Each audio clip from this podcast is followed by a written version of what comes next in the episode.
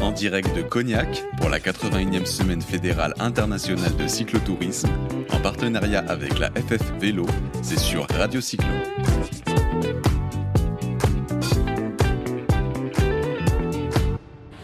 Oui, et c'est sur Radio Cyclo, la 81e semaine fédérale internationale euh, de cyclotourisme. Nous avons l'immense plaisir, et vous comprendrez aussi pourquoi à cette fin d'interview, nous avons l'immense plaisir de recevoir Martine Cano. Bonjour Martine. Bonjour. Martine Cano est depuis quelques années la présidente de la Fédération française de cyclotourisme.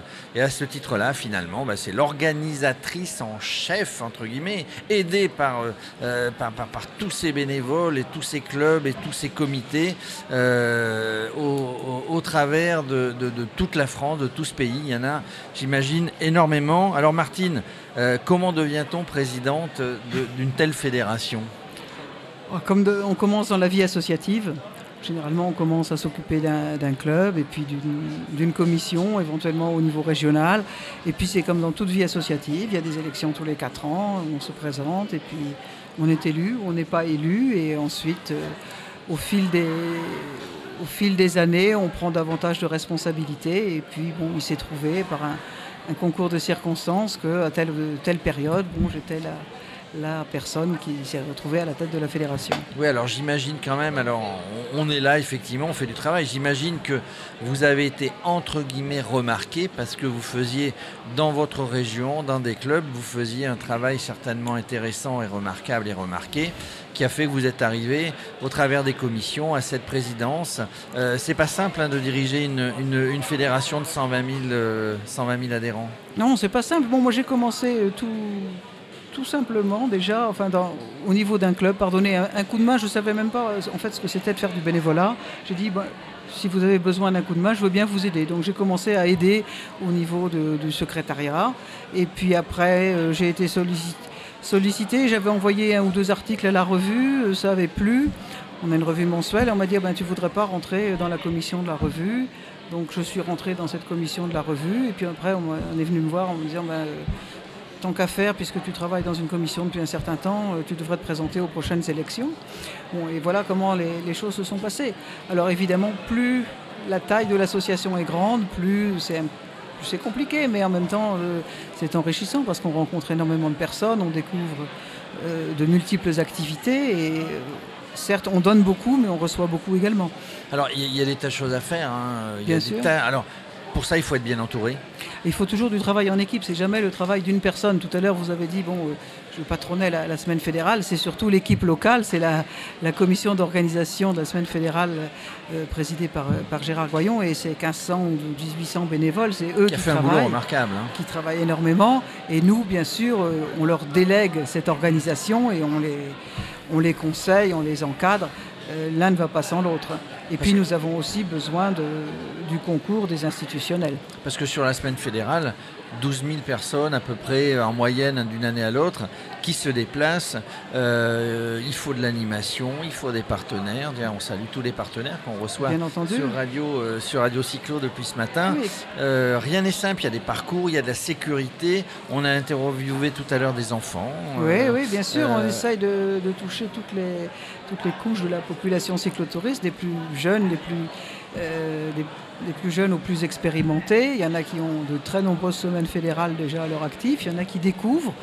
Et c'est toujours une, une, expérience intéressante. Et puis on travaille bien sûr avec les institutionnels, comme je vous le disais. Si on n'a pas l'appui, le concours des services techniques de la ville, de la communauté d'agglomération, euh, du département, on ne peut pas euh, avancer. Et des collectivités euh, oui, territoriales, oui, évidemment, les départements, sûr. les villes, les métropoles. Mmh. Vous avez. Euh, Est-ce qu'on est qu'on on vous écoute, puisque vous êtes une force de proposition et, et de regarder, c'est vous qui êtes les plus près des cyclotouristes. Il hein, de, de, y, y, a eu un plan vélo qui, était, qui est mis mmh. en place par, les, par, le, par le gouvernement.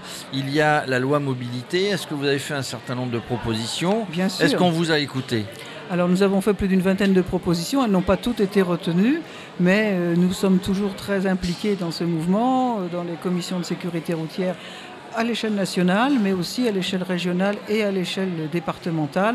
Euh, nous avons des, délégués sécurité dans, tout le territoire et nous sommes impliqués. Alors il y, a, deux ans à peu près, je ne voudrais pas dire de bêtises, mais je crois que ça, remonte à deux, ans environ.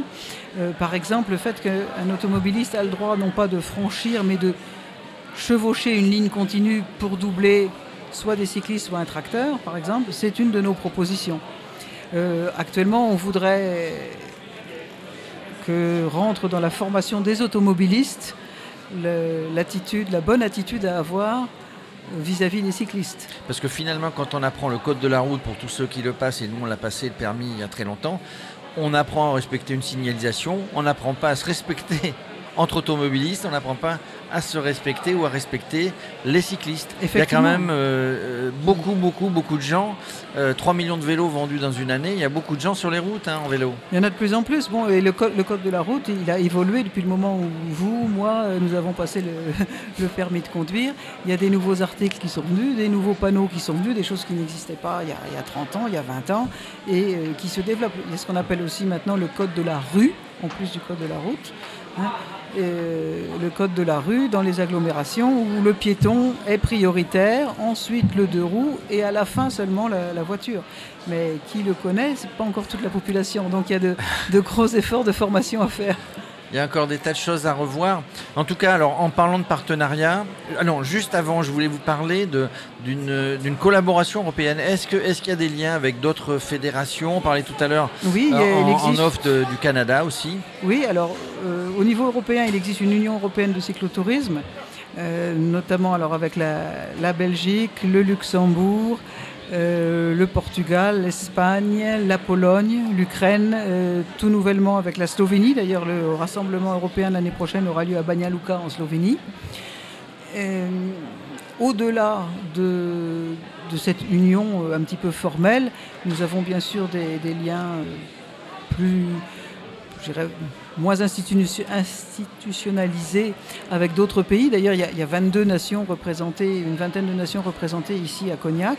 Et euh, cela va au-delà de l'Europe, puisqu'on a quelques Américains, des Canadiens, des Chinois, euh, je crois un Australien. Euh, ce matin, j'ai rencontré, ben, je le rencontre tous les ans depuis, depuis 30 ans ou 40 ans, un ami italien qui est infidèle nous, on sera, euh, on sera la, semaine prochaine ou fin de semaine prochaine euh, au Paris-Brest-Paris. Mhm. Évidemment, 77 nationalités. En tout cas, voilà, pour terminer cette interview, je voulais vous remercier parce qu'on parlait tout à l'heure de partenaires et de partenariats. Et euh, bah, vous avez la gentillesse de nous accueillir, Radio Cyclo, qui est la radio 100% vélo. Et nous allons signer une convention entre Radio Cyclo et la Fédération française de cyclotourisme. Avec plaisir. Pour rentrer dans cette grande famille des passionnés du vélo et des cyclotouristes merci, on envoie une jingle et puis on signe la convention euh, entre Radio Cyclo euh, pour la promotion finalement du vélo et la sécurité des gens qui font du vélo. Merci à vous. En direct de Cognac pour la 81e semaine fédérale internationale de cyclotourisme, en partenariat avec la FF Vélo, c'est sur Radio Cyclo.